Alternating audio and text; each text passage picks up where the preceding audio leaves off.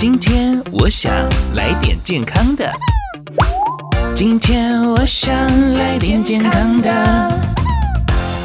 今天你来点健康了没？不如现在一起来点健康的吧。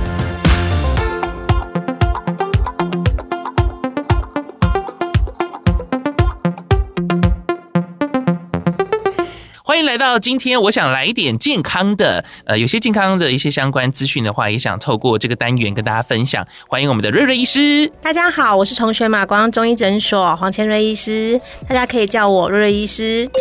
好，今天要聊到有关于真的是累不累的问题，因为现代人可能呃，因为生活压力或种种一些原因，究竟可能造成了什么样的一个疲累感的话，今天要特别聊到这个是有关于说呢，慢性疲劳症候群，究竟什么是慢性疲劳症候群呢？来问一下瑞瑞医师好了。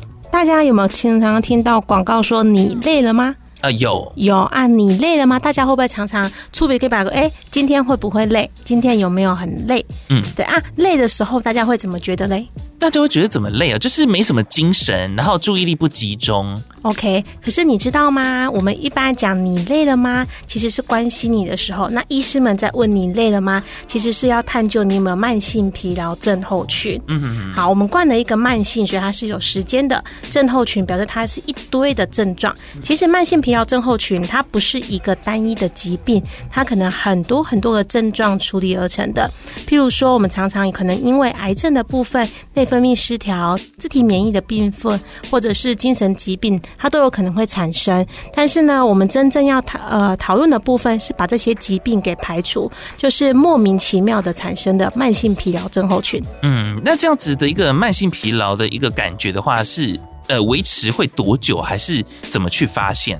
通常我们来讲，要连续六个月以上。安妮啊，我也要长达这么久？半年，我们要慢慢的观察。嗯、对，因为呃，我们通常来第一来讲的话，就是六个月以上，连续性的、持续性的，然后呃反复性的，甚至没有原因的，造成一个疲劳感，而且啊，它会有一些特殊的症状，我们会用症状来确定呃民众到底有没有慢性疲劳症候群。比方说哪些特征呢？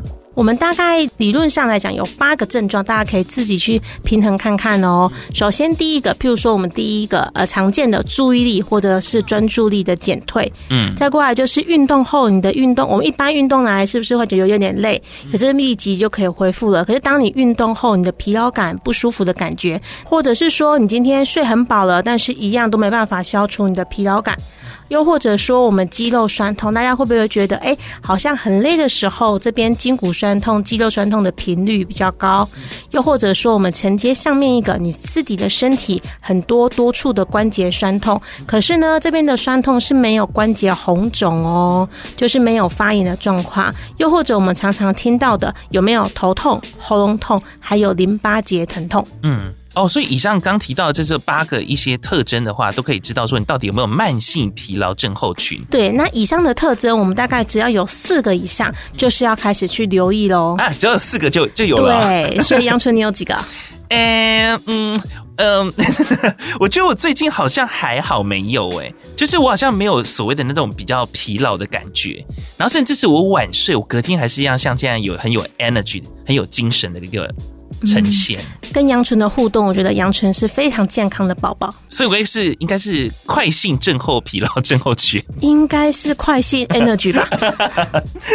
好了，反正总总之，你可以去好好的检视一下自己的生活，或者是刚刚呃瑞瑞医师有特别提到说，这以上的这几点的话，如果超过四点，就要注意一下，你可能会有这个慢性疲劳症候群了。所以它常见的一个族群大概是落在。哪个阶段居多啊？嗯，你觉得你自己累的时候，民众什么时候会跟你说他累了？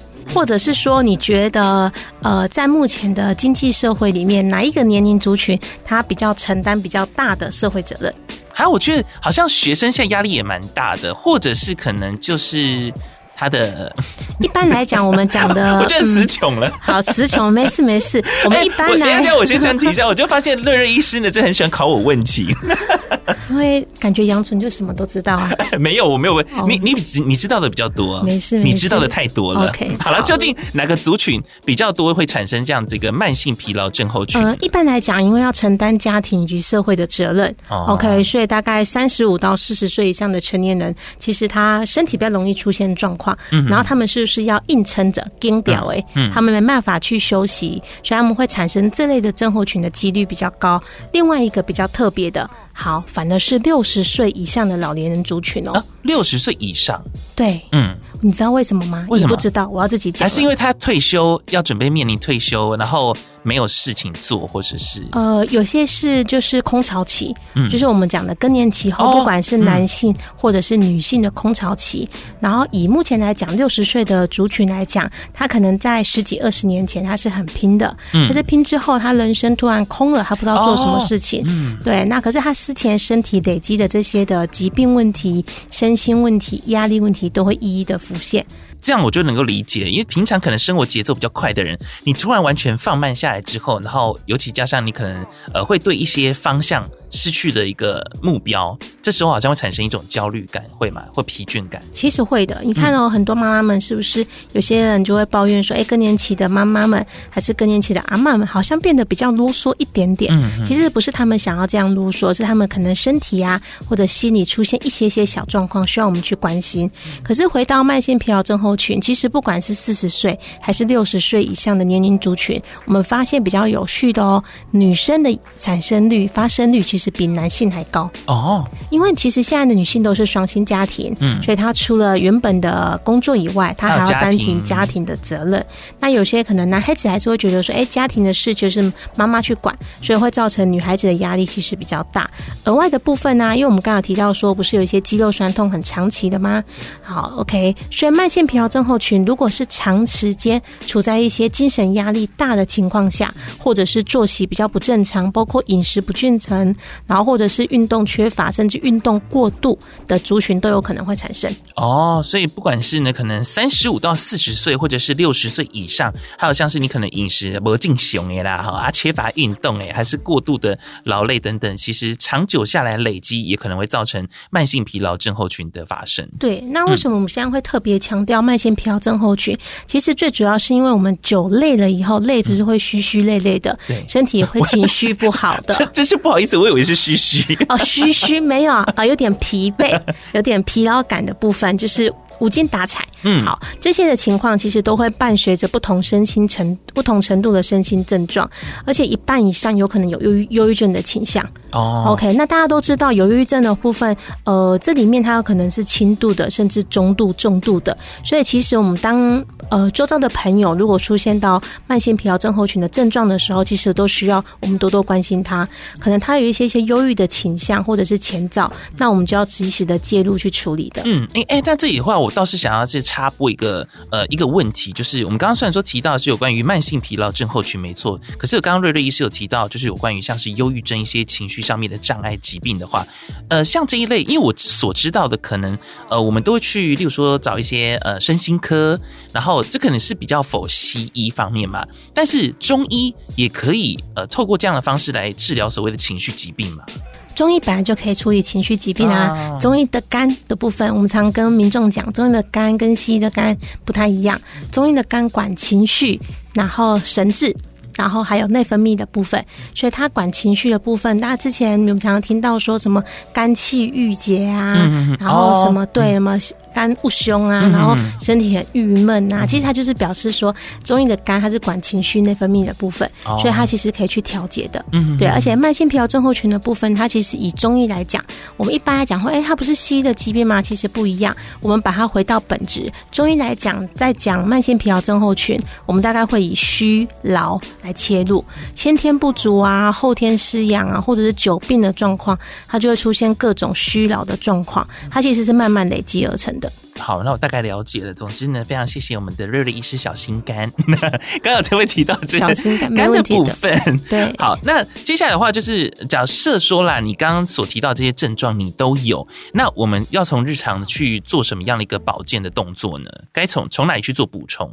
呃，我们可以教教听众一些简单的茶饮，譬如说很常见的啊，桂圆红枣茶，然后西洋参银耳露。大家桂圆红枣茶应该蛮容易上手的，大家可以。西洋参银耳露就可能是不是比较高贵一点点？呃，也没有那么高贵啦。为了健康，什么都可以。对啊，桂圆红枣大家都很随处可得，桂圆肉就是龙眼干肉，大家记得要把籽。去掉，我不要籽都吞进去了。对，然后红枣的部分可以剥开，它基本上我们一次马克杯可能准备四到五颗的桂圆肉，然后两三颗的红枣，把它丢进去，用温水或者是沸水去煮，这样就可以了。哦。呃，其实也可以用泡的方式，也可以，也可以。只是泡的话，我们的水温就要比较久一点点。哦，我记得泡完大概要焖一下下，那个味道才会出来。嗯嗯，所以可以多多从这个日常生活当中，假如说你你想要改善这样的一个状况的话，可以喝这个桂圆红枣茶，以及刚刚讲到这个西洋，嗯，西洋参银耳露。对，其实西洋参呃，民众的话很常见。民呃，一般来讲，西洋参其实叫花旗参跟粉光参。嗯所以，我们简单，甚至中北部的民众，他们就叫粉光。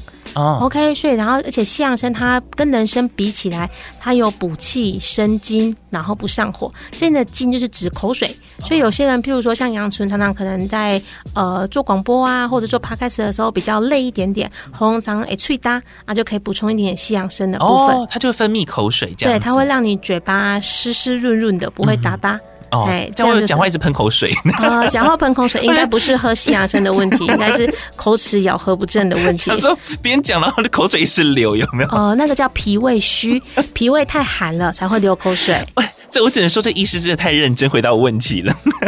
好啦，反正总之，刚刚瑞瑞医师有特别提到这两种方式，然后可以来进行在日常的时候做个保健的动作。那除此之外的话，还有吗？还有我们之前可常常教民众按的合谷穴。哦，合谷穴，合谷穴其实很常见哦，嗯、就是两只手的虎口之间，嗯，我们虎口交叉的时候，拇指会按到的虎口的位置，对，然后往食指侧按就 OK 了。嗯、这样也是这样一个方式，也似乎也是可以缓解一下所谓的疲劳感嘛。对，疲劳感的部分其实就可以很好的去处理了。嗯哼，对啊，这我觉得刚以上都提到的这三种方式的话，都算是有些是蛮随处可得，或者是随时都可以来做的一些保健的动作。那最后的话，就是瑞瑞医师还有哪个地方要进行做补充的吗？慢性疲劳症候群，这里一定要提醒所有的民众，就是它真的是一个长期累积下来的部分。所以，当您就是觉得比较累的时候，请让您第一个身体好好的休息。身体，我们都会提醒民众、提醒听众要倾听身体的自己身体的状况。当你今天身体跟你比较抗议了，他可能精神比较差，比较容易头晕，甚至比较容易咽喉肿痛，甚至摸摸自己的淋巴结有没有开始肿大的时候，那就是身体告诉你他累了。所以，请各位。听众一定要注意哦，当身体告诉你他累的时候，请你不要再点了。嗯，哦，对，因为毕竟呃，有很多的状况都是。呈现出来，或者是你感受到自己身体的开始变化的时候，那个时候也其实来不及预防了。对，因为我们常遇到，其实呃，发生疾病跟会去看医生或者会去调理，其实蛮大的状况。就像是我们一般打球扭伤，你看说，哎呀，回去脚就好了。可是他可能过两三天肿起来，你才觉得意识到不对啊。所以身体也是，当慢性疲劳症候群，我们提到超过六个月以上，所以其实它是慢慢累积的。嗯，而且刚刚提到这个可以按这个合谷穴之外，好像也可以就是太冲穴。太冲穴，太冲穴是太阳穴吗？啊、呃，不是。那我们教个简单的百会穴好了。百会穴在头顶，它现在头顶的部分，百会穴比较呃专有的解释的话，它就是我们的耳尖连线到鼻尖连线。哇，这样太困难了，对不对？大家最近是都会比那个大爱心，就是我们的手都会往放在头上。对，放头上的那个手指的碰到的中心点，就刚好是我们的百会穴。哎，百会穴是不是刚好就在你头顶上面那个正中心？就是那个呃，呃，哪一个？比较可能够看到头皮的那个地方。呃，不一定，有些人的发旋不一定在那边啊。对，对，对，对，嗯、对，所以其实我们一般来讲，就是耳朵的连线跟鼻子的连线，它就是十字点的话，就是我们的百会穴。那现在很多阿公阿嬷小朋友不都比一个大爱心？大家手往上放，然后比一个大爱心的心，如果在呃新的聚集点在头的部分，它就刚好是百会穴，很简单。这个其实虽然说我不晓得它是百会穴，不过我晚上睡觉有时候呃可能。很难入眠的时候了，我倒是真的会按头的那个头顶的地方，因为百会穴它是头顶的诸阳之会，它可以管理我们全身很多的气血循环，所以帮这个百会的部分打开来的时候，其实身体的状况都会比较好了。好，今天跟就是瑞瑞医师啊，在跟大家分享说，你究竟会不会觉得很疲惫，而且甚至有常长达六个月这么久哈。如果有的话，呃，尤其刚刚提到这以上的八点，可能是短期记忆力或者专注力减退，甚至还有运动疲劳后呢，就是迟迟都没办法，好像恢复到一个最佳精神状态。还有你睡眠可能无法消除疲劳，然后肌肉疼痛，包括像是颈部或者是腋下淋巴结疼痛的一些状况，只要有四点的话，其实基本上就代表说你可能有着罹患了慢性疲劳症候群了。今天谢谢我们的瑞瑞医师，大家拜拜拜拜，拜。